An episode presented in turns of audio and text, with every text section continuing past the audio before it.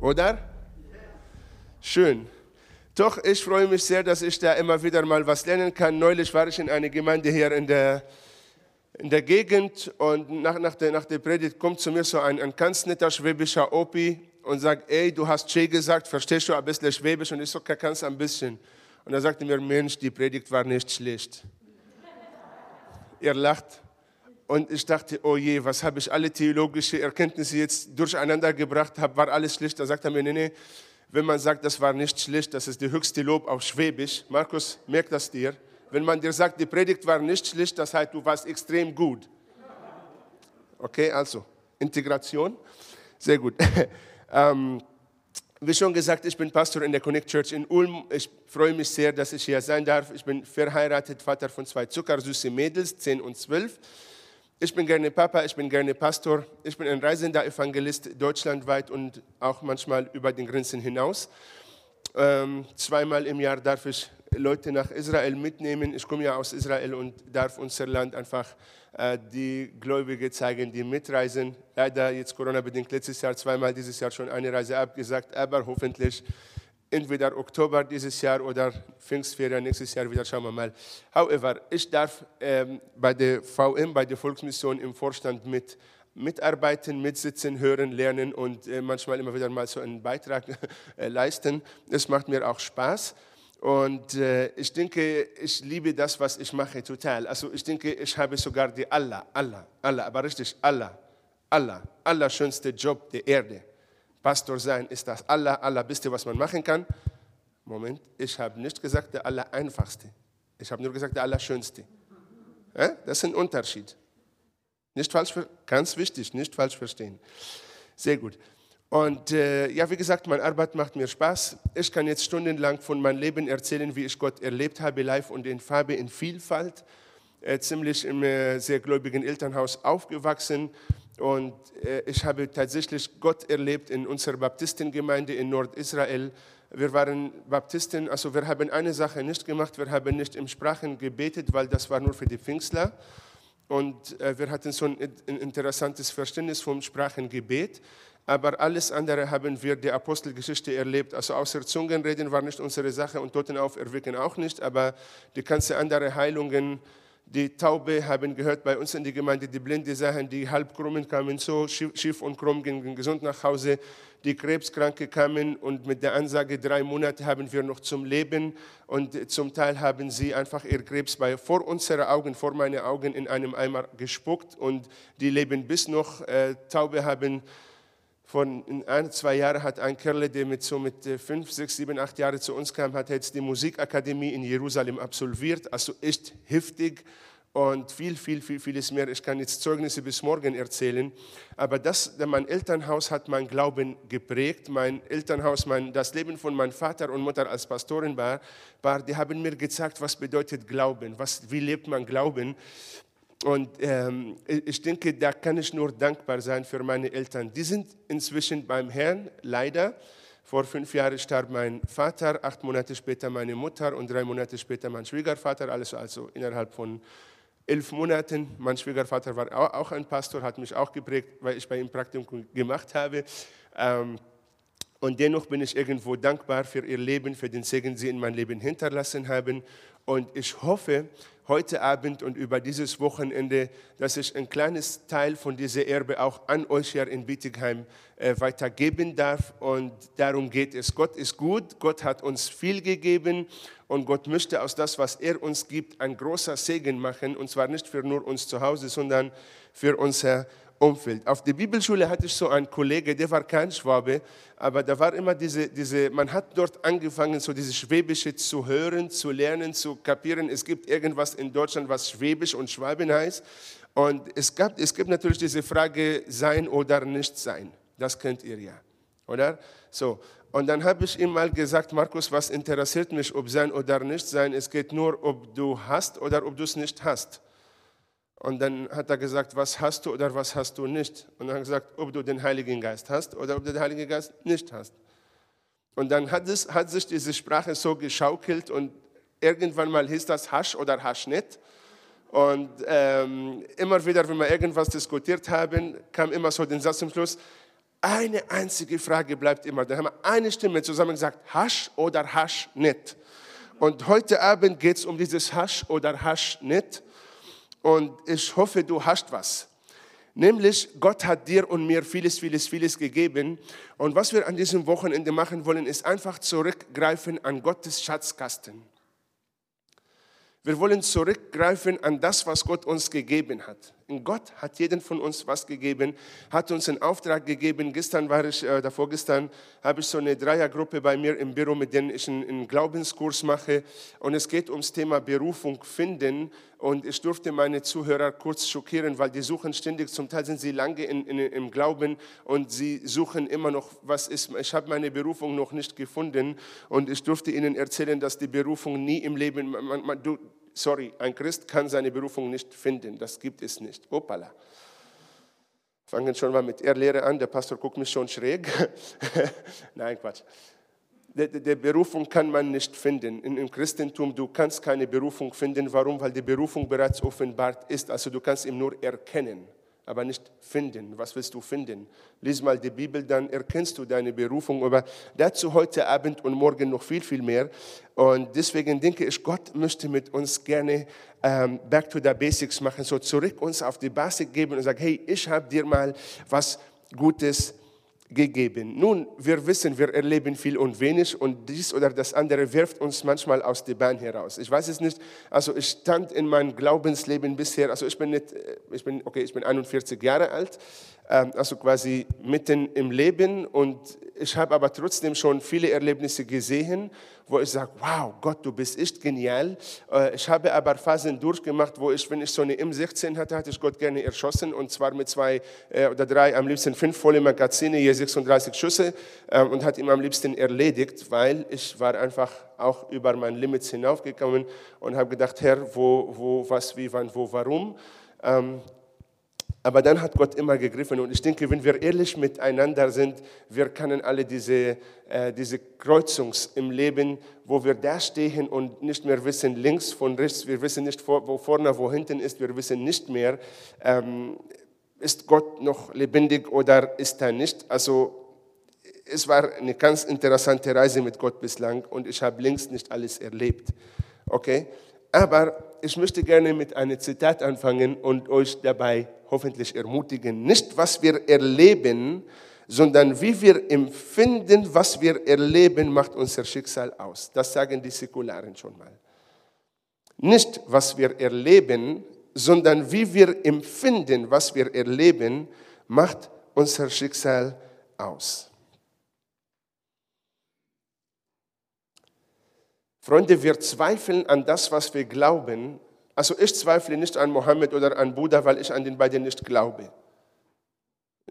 Juckt mich nicht. Sie können sagen, schreiben, was sie wollen, juckt mich nicht. Das ist für mich eh ein No Matter, also No Deal Stuff. Also gut informiert zu sein, um zu wissen, wie äh, mit der Sache umzugehen. Aber ich habe keinen Zweifel an ihr Reden, weil spielt null eine Rolle in meinem Leben, außer die wissenschaftliche Seite, mehr nicht. Aber ich lebe mit Gottes Wort, ich habe Gottes Verheißungen, ich habe mein Herz und mein Blut, ich habe mein Leben und meine Zeit mit ihm, für ihn verbracht, gegeben. Ich hänge mich an, an, an seine Verheißungen und vertraue und bete und tue. Und, und wenn das anderes läuft, ja, da kommt Zweifel und das ist okay. Ich zweifle an das, was ich glaube. Und ich denke, wir alle glauben irgendetwas. Also ich meine, äh, keiner von euch kam heute Abend und hat äh, den Stuhl so gewackelt oder mit dem Fuß auf dem Stuhl gestampelt. Also, hebt mich das, hebt das nicht. Jeden von uns ist auf seinen Stuhl heute Abend gesessen mit dem Glauben, es hält mich. Nein, nein, nein, nein. nein. Verstehst du? Merkst dir. Ich bring's dir morgen bei, Markus. Verstehst du? Jeden von uns glaubt irgendwo was. Und ich denke, äh, ja, Gott, Gott möchte, dass wir an diese Kern von unserem Glauben gehen, weil er hat uns nicht den Glauben gegeben, dass wir kaputt gehen, sondern dass wir leben. Und wir bekommen manchmal Schläge, wir bekommen manchmal Schmerzstellen. Ja, das bekommen wir mal. Aber in diese Schläge sind wir nicht hoffnungslos, sind wir nicht gottlos, sind wir nicht irgendwie am Ende, sondern gerade vielleicht am Anfang, wo Gott uns vorbereitet. Ich war, bevor ich nach Ulm ging, äh, zwölf Jahre ist das her, dass ich in Ulm bin, ich war drei Jahre lang in Offenburg und ähm, äh, ich bin als Praktikant dort, bin einmal in einem Hauskreis gegangen, wo der Hauskreisleiter so ein etwas älterer Bruder war mit richtig langen weißen Bart und richtig wuschelige, so richtig dicke wuschelige Bart hatte und richtig lange Haare und so richtig tief Bassstimme. Also wenn er gesprochen hat, war der Bass schon zu hoch und ähm, ich ging zu ihm in diesem Hauskreis einfach mal, um zu schauen, was dieser Mann macht, weil er hat sehr interessante ähm, Ansätze so immer wieder in seine Sprache verwendet und ich dachte, okay, das wäre mal interessant von so einem Vater in Christus zu lernen, was er macht, wie er es macht. Ich bin ein junger Sprüssling und ich kann da was lernen. Also ich bin hingegangen, hat mir gut gefallen in seinem Hauskreis, alles war gut und dann ganz zum Schluss hat er so eine Tradition gehabt, nämlich er hat so Kärtle gehabt mit Bibelversen drauf. Okay, kennt ihr die ganz, ganz bestimmt. Wer kennt sie von seinem Hauskreis? Ja, okay. Und wer ist noch ehrlich und sagt, ich kenne sie, ich will es nicht zugeben? Aha, okay, eine, zwei, alles klar. Das ist so kleine, kleine Kärtle im Große von einer Visitenkarte, aber da ist ein Bibelvers drauf. So, er hat diese Kärtle gebracht und hat sich so aufgemacht, wie, wie man Karten spielt, so mit dem Schrift nach unten, dass man nicht sieht, was steht. Und jeden Teilnehmer durfte so eine Karte ausziehen. Nun, der Kerl war nicht nur äh, gut im Kopf und im Glauben, der war auch humorvoll. Und er hat gesagt, haha, jetzt kommen die christlichen Horoskope. Zieh mal dein christlicher los. Und da habe ich nur drauf geschmunzelt. Aber ich denke, ganz Unrecht hat der Kerl nicht. Ähm, weil ich denke, manchmal suchen wir irgendwelche christliche Horoskope und vielleicht Glückskekse. Aber Gottes Plan bringt, ist, steht schon fest für uns und Gottes Wille ist schon in der Bibel geschrieben. Deswegen sage ich, du kannst Gottes Wille nicht finden, du kannst sie nur erkennen. Die steht schon fest in seinem Wort. Und ich möchte dir gerne einen ganz, ganz kleinen Teil, es gibt viele, viele, viele, viele, viele, viele also ganz, ganz viel Gottes Willen für uns in der Bibel, was jeden Christ gehört und tun und leben darf. Definitiv, das ist keine extra Berufung, das ist Gottes Willen für jeden. Und eine von denen ist folgendes, die steht nämlich in Epheser 20, 10, denn wir sind seine Gebilde in Christus Jesus geschaffen zu guten Werken, die Gott vorher bereitet hat, damit wir in ihnen wandeln sollen. Heftig. Ein Teil unserer Berufung ist in gute Werken zu laufen, die Gott schon vorbereitet hat. Also aus ganz blöd werde ich jetzt mal sagen, gute Werke liegen in der Luft überall. Wir erkennen sie und wir wandeln in diese Werke und die sind extrem wichtig. Ein Christ tut gute, heilige Werke des Himmels. Ein Christ, der nicht tut, wie soll er, wie, wie soll er Liebe vermitteln? Ich weiß, wir sind allein durch Gnade gerettet. Amen und Halleluja dazu. Da bin ich sehr lutherisch in dieser Zeit. Aber Freunde, unsere Wirken als Christen, sie beeinflussen nicht unsere Errettung und Ewigkeit, sondern die Errettung und die Ewigkeit von unserer Umwelt. Oh, come on. Das habe ich jetzt nicht so laut gesagt, oder? Die guten Werke, die Gott vorbereitet hat, in denen wir laufen sollen, die beeinflussen überhaupt nicht unsere Ewigkeit, sondern die Ewigkeit unseres Nachbarn. Die Ewigkeit von der Verkäufer bei Aldi und Lidl und Marktkauf und Kaufland und was weiß ich, wie die alle heißen. Die beeinflusst die Ewigkeit von meinem Arbeitskollege am Schreibtisch, die äh, beeinflussen die Ewigkeit von meinem Freund im Fitnessstudio. Okay, die sind jetzt geschlossen, also mal eine, eine Punkt minus. Ähm, die beeinflussen die Ewigkeit und die beeinflussen ähm, das Leben von meinem Nächsten, der Jesus noch nicht kennt. Und die Bibel sagt, wenn wir wissen, Gutes zu tun und wir tun es nicht, was ist das schon eine? Eine Sünde. Dankeschön. Ein paar Bibelkenner haben wir hier auch. Wunderbar. Also ich freue mich. Macht mir Spaß gerade. Also ich habe schon Spaß auf die Bühne. Ich weiß nicht, wie es euch geht. Und deswegen, Freunde, das ist nur ein Teil. Morgen werden wir sehr viel über diese Berufung hören und was Gott alles in unser Leben installiert hat. So, wir sind für diese guten Werke geschaffen, die eigentlich alles äh, und beeinflussen Leben vom anderen. Und nun habe ich eine Frage. Was haben wir gesehen oder erlebt, das uns aus dieser Bahn hinauswirft? Ich habe selber erzählt, ich kann Bücher schreiben darüber, wie gut Gott ist. Seine wunderbaren Werke, die übernatürliche Kraft Gottes, was Gott alles im Gebet macht, die Wunder, die ich gesehen habe, die, die Erlebnisse, die ich mit Gott gemacht habe und auch hier in Ulm, also bei mir in der Church, nicht nur in Israel damals. Ich bin nicht ein Freund von Gott, hat vor zehn Jahren jemanden geheilt. Ich bin ein Freund von letzte Woche, gestern, vorgestern hat Gott jemanden geheilt und berührt. Das macht mir sogar Spaß. Weil diese Werke sind schon vollendet. Sie stehen schon in der Luft und ich wandele nur drin. Und das ist im Prinzip alles. Aber wie gesagt, wir laufen alle irgendwo an unsere Grenzen und wir kommen an die Grenzenkapazität. Und manchmal schmeißen wir hin, aber was hat uns so rausgeschmissen? Ist das vielleicht eine Diagnose bei mir selber, Angehörigen, Verlust von Menschen? Uff.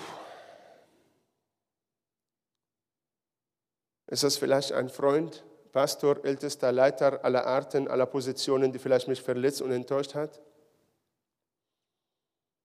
Ich weiß es nicht.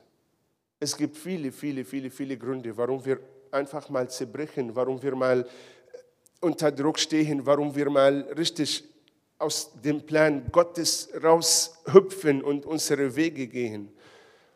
Es gibt viele, viele, viele Gründe. Und es gibt viele Kämpfe ist. Und ich möchte dich gerne äh, an, an eine Wahrheit erinnern. Gott ist informiert, auch über diese Angriffe, die wir bekommen. Wenn Gott uns beruft und aussendet, ist er auch über die Angriffe informiert. Hey, wenn du so in einem Loch fällst, wie jetzt meine vor fünf Jahren, mein Vater war mein bester Freund, ist immer noch in meinem Herzen mein bester Freund, weil ich von ihm extrem viel gelernt habe. Meine Mutter mit liebevolle äh, Wesen, also die Liebe in Person, mega diese Frau. Ähm, das hat wehgetan, natürlich hat das wehgetan. Und, und selbst dort wusste Gott, irgendwann mal gehen meine Eltern weg. Der Tod von meinen Eltern hat mich überrascht, aber nicht Gott. Und übrigens, das hat nichts an sein Wesen verändert, dass meine Eltern nicht mehr da sind. Im Gegenteil. So Gott ist bestens über dich und mich informiert. Er ist bestens informiert über das, wie es uns geht. Und glaub mir, ich werde sogar sagen, er lässt das manchmal zu, dass wir in einer Trainingeinheit hineinlaufen. Und zwar deswegen, weil wer nicht trainiert, kann nicht stark werden. Schade, dass die Fitnessstudios geschlossen sind, so dass ich eine andere Figur von mir gezeigt. Ich bin ein sehr gerne Fitnessstudio-Gänger. Vor einem Jahr wurde ich operiert am Rücken, kann ich nicht trainieren seit einem Jahr. Ich, ich, ich habe nur Hefe gegessen, das ist alles.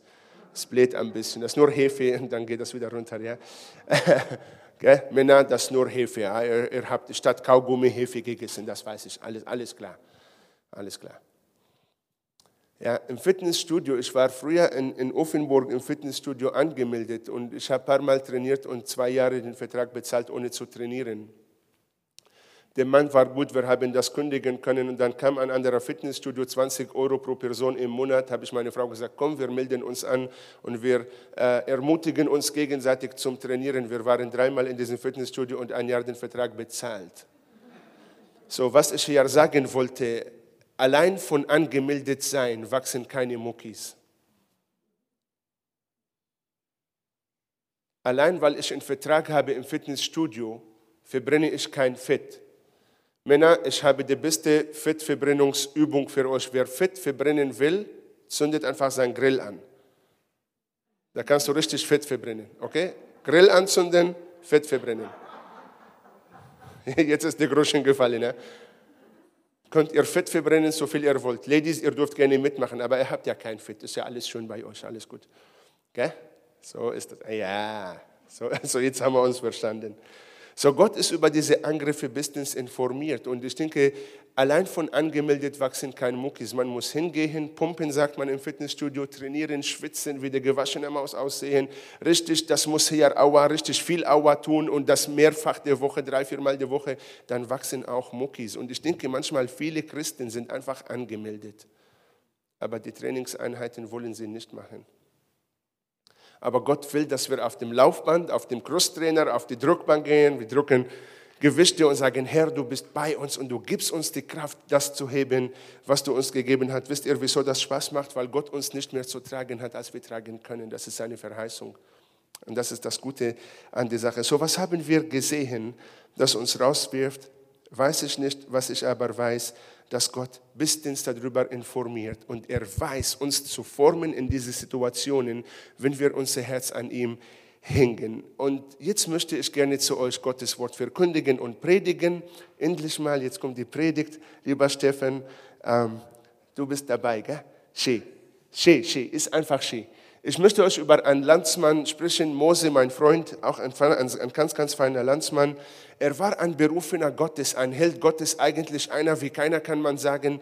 Ähm, er war richtig, er hat auch sehr viel mit Gott erlebt, Gott live und in Farbe gesehen, sein Reden, sein Handeln, sein Tun.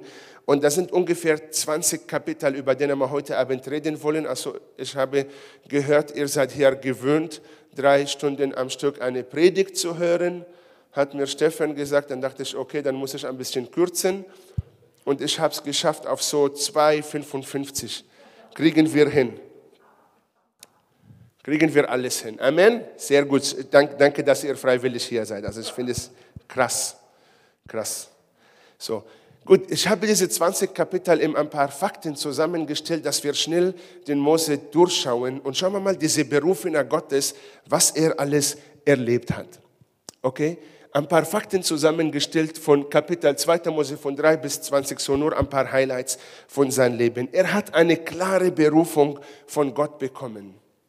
Einen ganz, ganz klaren Auftrag. Mose, ich will, dass du mein Volk aus Ägypten rausholst. Also eine ganz, ganz klare Berufung, eine ganz klare Auftragsbeschreibung, wo er hingehen soll, mit wem er mitnehmen soll, was er sagen soll. Er hat mit Gott richtig diskutiert, sogar über seinen Namen, alles, alles mit Gott geklärt. Also richtig mega klare auf Auftragsbeschreibung, alles war in Ordnung. Und dann gibt ihm noch Offenbarung und Verheißung, ich werde mit dir sein, mach dir keinen Kopf. Und diese Zeichen bekommst du, mach deine Hand rein. Dann er, wahrscheinlich kennt ihr diese Details. Und Gott einfach zeigt sich sein Selbst Moses, also richtig auf eine sehr überzeugende Art und Weise, wie wirklich nichts anderes. Mose erlebt noch ein paar Wunder in Ägypten. Er überlebt mit dem Volk die zehn Plagen, die die Ägypter geschlagen haben und sie mittendrin sind und es traf ihnen aber nicht. Also wirklich Bewahrung ohne Ende. Und wenn der Tag und Nacht auf die Knien vor dem, vor dem lieben Heiland geht und sagt, Herr, danke, dass du mein Gott bist, dann weiß ich wirklich nicht. Also er hat wirklich Gott live und in Farbe am Handeln gesehen. Er hat gesehen, wie, Gott, äh, wie Gottes Rettung und, und Handeln gesehen und Versorgung gesehen. In die Wüste später, wie Gott gehandelt hat, wie Gott Meer gespaltet hat, wie Gott aus dem Felsen Wasser gegeben hat, aus dem Himmel Manna, Essen, Brot, Fleisch, alles gegeben hat. Das hat er alles gesehen. Und dann sagt er, okay, ich gehe jetzt einmal beten. Mose. Auch eine gute Idee, mal zu beten ist was ganz Schönes.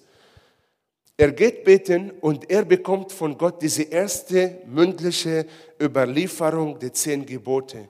Gott so spricht mit ihm, pass auf, das ist mein Willen, das ist das, was ich denke, was du machen sollst. Und dann geht Mose, begegnet Gott ein zweites Mal und Mose begegnet Gott, wie gesagt, erneuert und bekommt von Gott die zwei steinerne Tafeln, die Gott, auf denen Gott diese zehn Gebote erstmal geschrieben hat. Und sagt ihm, Junge, pass auf, das ist im Prinzip damals, dass wir verstehen, dieses zwei Tafeln, was Gott Moses gegeben hat, das war sozusagen für sie damals Jesus am Kreuz. Das war nicht die zehn Verbote, die zehn Ingungen des Lebens, die zehn äh, Gottes Schuhe in meinen Hals. Nee, das waren die zehn Schlüssel, um in den Himmel zu kommen, um ein gerechter Mann zu sein, um Gottes Willen zu tun, um, um bei Gott sozusagen wohlgefällig zu sein, wenn ich dieses altmodische Wort mal gebrauchen darf. Also wer so ein frommer, da war mal kein Christen, aber wer ein frommer Christ, ein frommer Jude, ein frommer Gläubig sein wollte, der hätte am liebsten diese zehn Gebote gehalten. So, Mose hat die Tafeln und er kommt zurück und er will gerne dieses Gotteswort dem Volk verkündigen und zeigen, welchen geilen Geschenk er von Gott bekommen hat. Richtig, zwei Steine Tafeln, Gottes Handschrift ist drauf, made in heaven, made by God personally. Also mega Geschenk, besser geht gar nichts.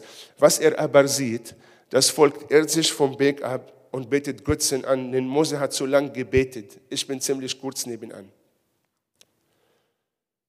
Und das Volk hat in Gott gebraucht und, und äh, Aaron konnte den Druck nicht standhalten und, und die machen sich diesen goldenen Kalb und beten sich beten, beten diesen goldenen Kalb an und Mose sieht das Ganze und er hat Gottes Wort. Stell dir vor, er kommt jetzt in unser Verständnis, er hat das Kreuz auf seinem Schulter und sagt, hey, ich habe die rettende Botschaft für euch, ich weiß jetzt, wie wir alle zu Papa im Himmel kommen. Und was er sieht, die beten Götzen an.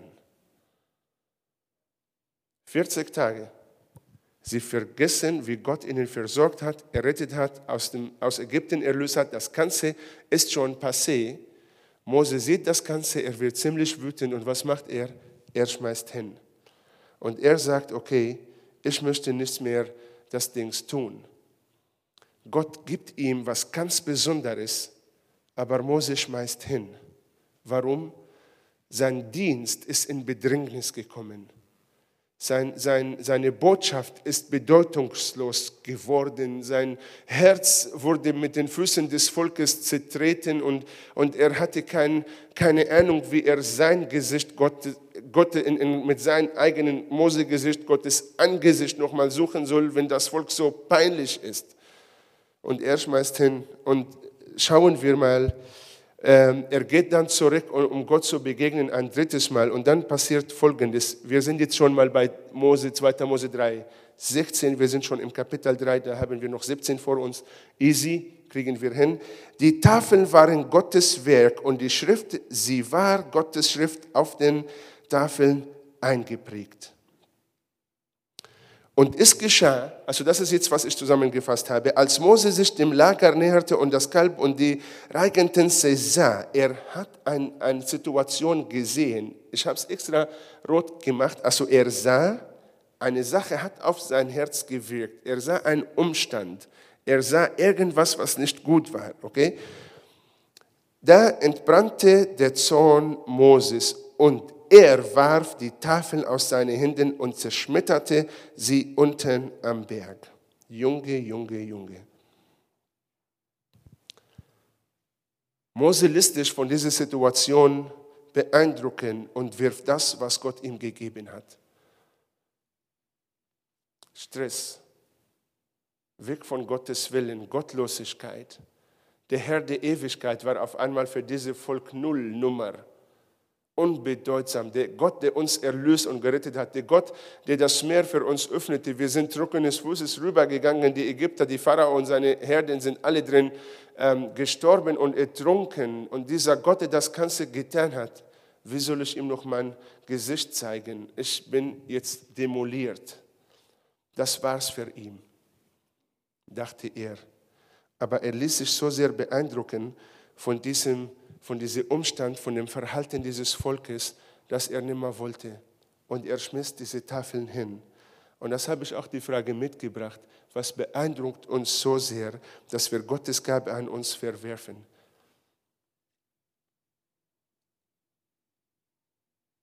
Ist das mir wert, meine Gabe, meine Gottesgabe in mein Leben wegen irgendjemand zu verwerfen? Nein.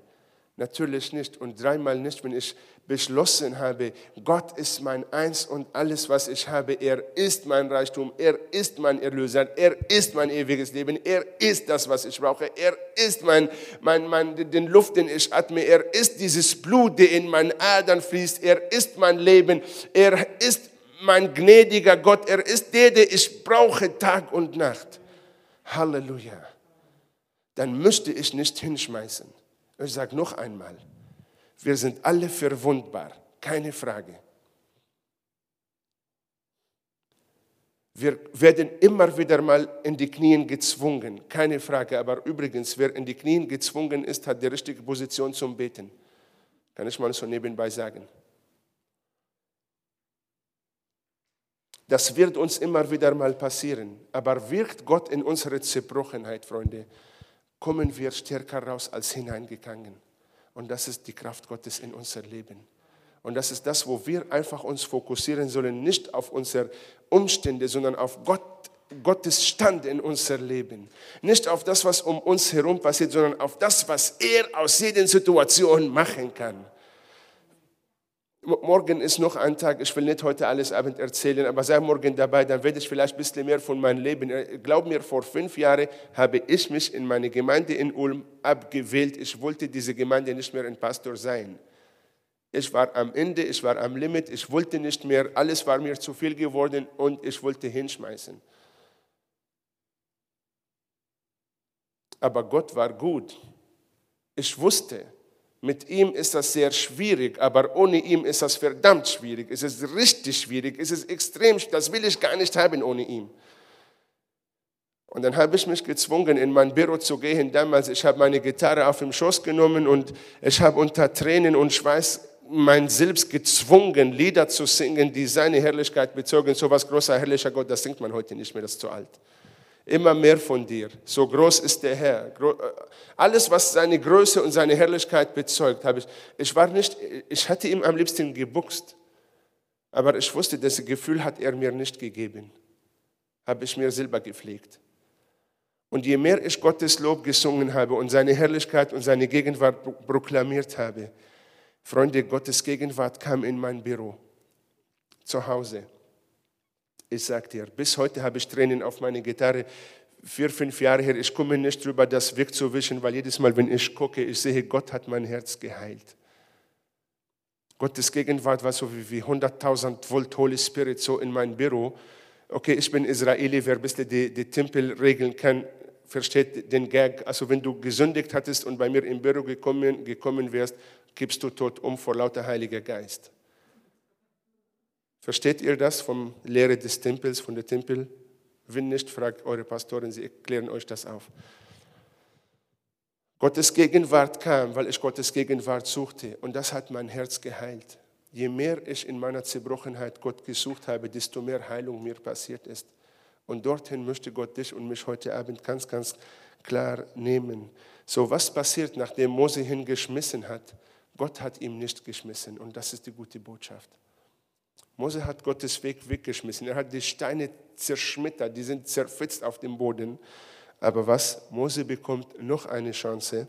Aber diesmal sagt Gott, du haust dir die Steine, damit du weißt, was für ein Werk das ist, Steine zu hauen.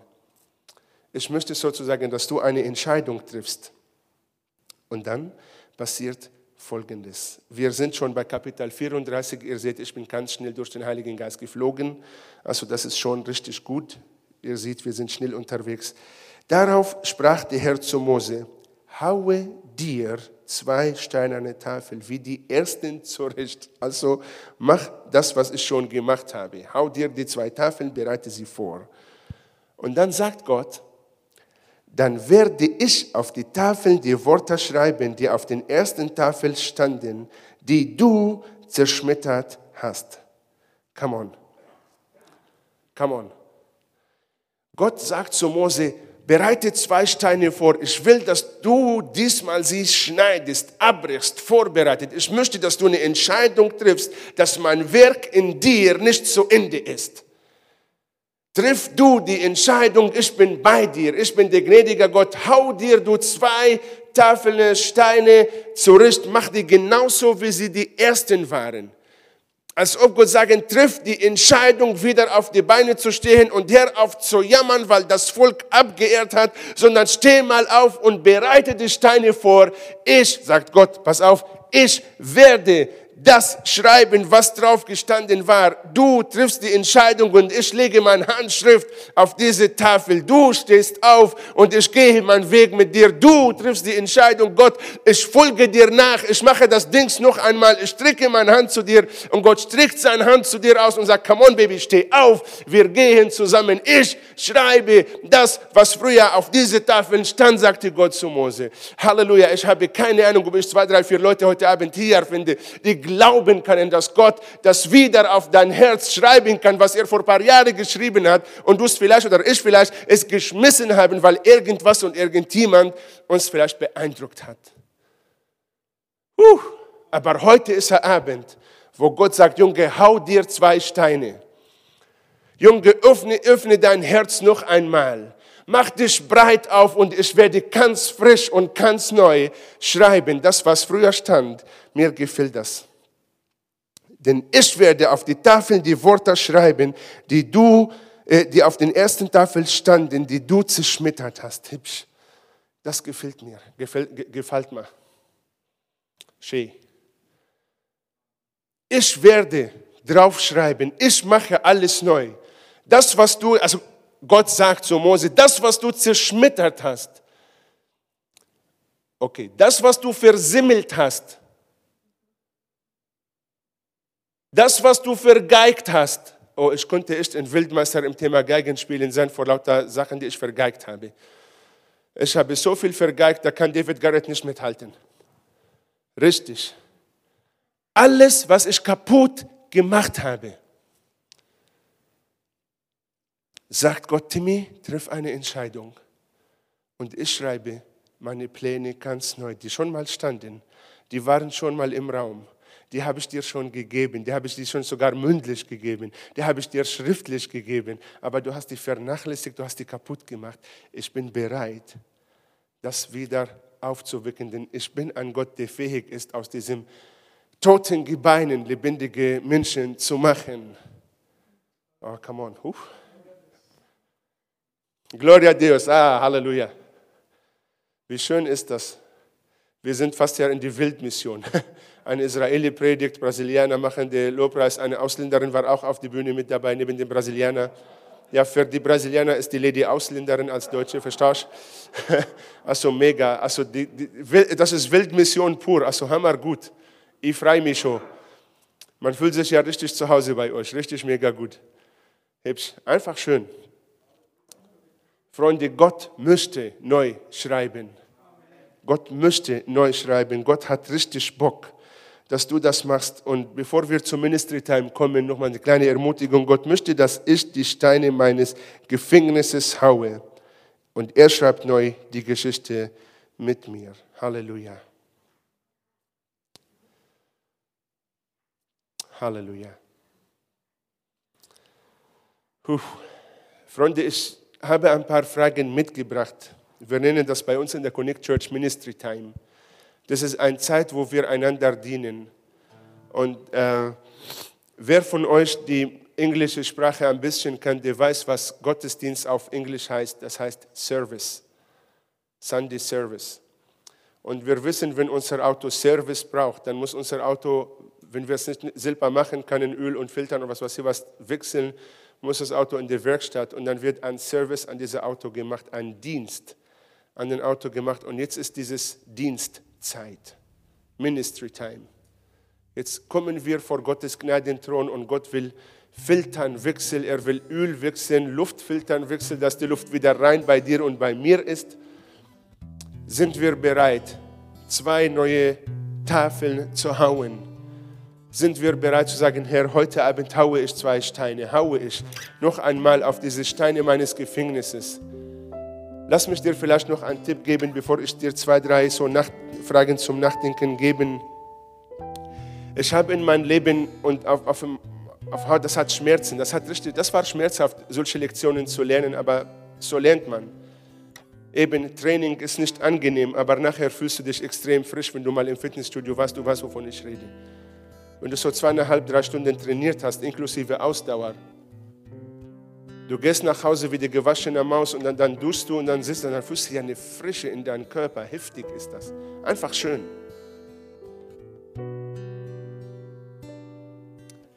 Jeden von uns erlebt Tiefen und Höhen. Und du kannst aus jedem Erlebnis, lass mich mal kurz die negativen hoch, also highlighten, wie sagt man das? kurz im, im Mittelpunkt stellen. Diese negativen Erlebnisse, die wir erleben, egal welche, egal wie heftig die uns beeindruckt haben, auf uns gewirkt haben, das darf mal sein. Bitte, das ist okay. Schau mal, Paulus, wie oft Gefängnisse, Peitschungen, Schiffbrüche, Steinigungen ohne Ende. Und er war der größte Mann Gottes sozusagen in seiner Zeit. Also das ist so, gehört zum Christsein dazu, diese Trainingseinheiten. Okay? Aber Du kannst aus jedem Ereignis eins von zwei machen. Aus jedem Tief, den ich gehe, kann ich eins, ich habe die Wahl zwischen eins von zwei zu machen. Und ich darf die Zeit haben, mal Aua zu haben und ein bisschen zu heulen und Es braucht alles seine Zeit. Ich habe es erlebt, Freunde, glaub mir das. Und ich kann heute nur hier stehen, weil Gott mein Herz und meine Gedanken und meine Gefühle komplett geheilt hat. Nur deswegen stehe ich noch her und bin so begeistert von Gott, weil ich ihn erlebe. So, du kannst eins von zwei machen. Entweder machst du aus deinem Erlebnis ein Gefängnis und du sitzt hinter Gitter dein Leben lang für das, was du erlebt hast und du jammerst und du heulst und du holst dir Streicheleinheiten und du, du brauchst Mitgefühl von jedem und jedes Mal, wenn das Gefühl hochkommt, heulst du wieder. Also da sitzt man Leben lang im Gefängnis. Es gibt aber eine zweite Variante und ehrlich gesagt, die gefällt mir tausendmal besser. Du kannst statt Gefängnis aus deinen Erlebnissen machen, du kannst eine Plattform machen. Statt Gefängnis eine Plattform. Eine Plattform, von der du sagst, wow, ich war blind, jetzt sehe ich. Ich war taub, jetzt höre ich. Ich war verletzt, Jesus hat mich geheilt. Und aus dieser Bühne heraus verkündigst du, wie schön Jesus in dein Leben war und ist. Erzählst du jedem, wie wunderbar Jesus ist so. Ich habe für mich entschieden, okay, die bittere, es gibt so die Phasen, die muss ich machen. Und irgendwann mal wird aus dieser Phase eine Bühne, von der Gottes Herrlichkeit verkündet wird. Freunde, Narben sind ein Zeichen dafür, dass eine Wunde geheilt ist. Äh, warum auch immer habe ich hier eine Narbe. So ziemlich 4, 5 Zentimeter Narbe. Wahrscheinlich seht ihr das von dort nicht. Hier habe ich keine Verletzung. Ich habe nur eine geheilte Verletzung die tut nicht weh, die juckt mich gar nicht, die ist vorbei.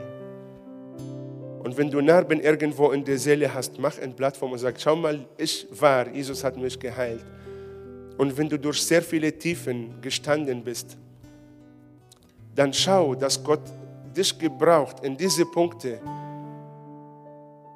diese, dass dieser Schmerz, den du erlebt hast, eine Heilung für anderen wenn du körperlich missbraucht wurdest, dann sag die, wo du weißt, da ist auch körperliche Misshandlung irgendwo, ob Gewalttätigkeit, Sexualität, was. Sag, hey, ich habe das erfahren, ich kenne die Schmerzen, aber ich weiß auch, wer sie heilen kann. Wenn du von Eltern abgelehnt wurdest, schau mal, wo die abgelehnte und sag, hey, ich habe keine Liebe von Papa und Mama so bekommen, von mir sollte nichts werden oder aus mir. Aber ich habe einen Papa kennengelernt, der sagt, hey, du bist ein, ein Hausgenosse, du bist mein Hausgenosse, du bist ein, ein heiliges Geschlecht, du bist ein Priester, du bist ein königlicher Geschlecht, du gehörst zu mir, ich habe dich seit eh und je bestimmt, du bist äh, gerichtfertigt, du gehörst in den Himmel. Ich habe einen kennengelernt, der an mich glaubt und der heißt Gott. Halleluja. Mach aus deinen Gefängnissen, aus deinen Erlebnissen eine Plattform, aus der Gott geehrt und verherrlicht wird. Und dass wir heute Abend zum Gebet kommen, lass mich dir so ein paar Fragen zum Nachdenken sagen. Sind mir meine Berufung und Sendung bewusst? Oder habe ich einfach mich beeindrucken lassen. Ist, ist das mir bewusst? Was bedeutet, dass ich ein Kind Gottes bin? Wenn du noch für morgen nicht angemeldet bist, ich weiß nicht, wie die Anmeldung hier läuft, kannst ohne Anmeldung dann, wenn du nicht geplant hast, ich bin ein Bayern-Fan, scheiß morgen auf dem Bayern-Spiel und komm mal hierher, Gott wird dein Herz berühren. Es gibt Wichtigeres, als wenn der FC Bayern Fußball spielt. Und wenn Deutschland gegen Italien spielt, ist immer noch Gott wichtiger. Und wenn Deutschland Brasilien 7 zu 1 besiegt oder 7-0, Hilfe, wo kann ich jetzt flüchten? Oh, der wieder schaut. Okay, Entschuldigung, liebe Brasilianer, alles gut. Ist Gott immer noch wichtiger. Halleluja. Ich habe gehört, dass das in Brasilien so ein Volksspruch geworden ist. Wenn eine Sache kacke läuft, heißt das, dass, ah, das war eine 7 zu 0 Nummer. Stimmt's? Ja, haben mir Brasilianer erzählt, ich weiß es nicht. Ihr seid aber Deutsche, von daher alles gut. Da ist Gott, bleibt Gott wichtiger. Und ihr könnt auch aus diesem Schmerz 7 zu 0 ein Ereignis machen. Gott war, hat unser Herzen geheilt. Fußball ist gut.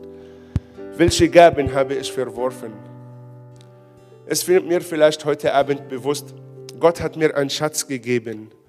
Und ich habe den Schatz genossen und irgendwann mal kam dieser Tag X und ich habe weggemacht. Und die dritte und letzte ist eine Ermutigung, ist eine Einladung. Heute haue ich diese Steine. Ich möchte dich gerne einladen, den Hammer und den Meisel in der Hand zu nehmen und die auf dieses Schloss vom Gefängnis liegst und haust und sagst, ich haue heute neue Steine.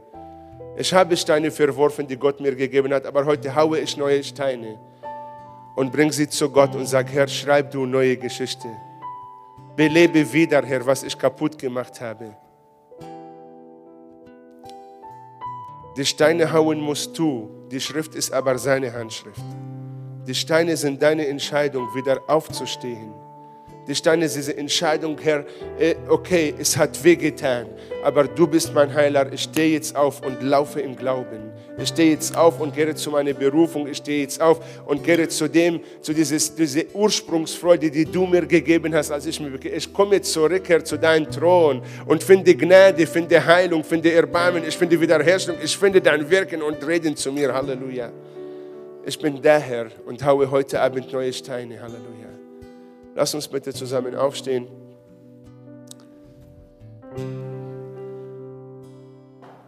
Glory, glory, glory, glory, glory, glory, glory. Halleluja, Halleluja, Halleluja. Freunde, ich, wir werden in einer, in einer Zeit, wo wir einfach jetzt auf diese Predigt reagieren, gehen. Lass mich nur den Amen. Man hat mir gesagt, wenn ich predige, finde ich kein Amen. So, ich habe mir den Amen programmiert, ganz einfach. So, jetzt finde ich den Amen. Ist das gut, Stefan? Ich habe auch eine für Sonntag programmiert. 30 Minuten geht sie. Den Amen allein geht 30 Minuten. Halleluja. Wir möchten in diese Zeit gehen und Gottes Angesicht suchen. Wir möchten in diese Zeit gehen und neue Steine hauen und sagen, Herr, hier ist mein Herz. Erwicke mich ganz neu. Vergib mir, Herr, wo ich das geschmissen habe, was du mir gegeben hast. Und wir richten uns ganz, ganz frisch in Richtung Gott. Ich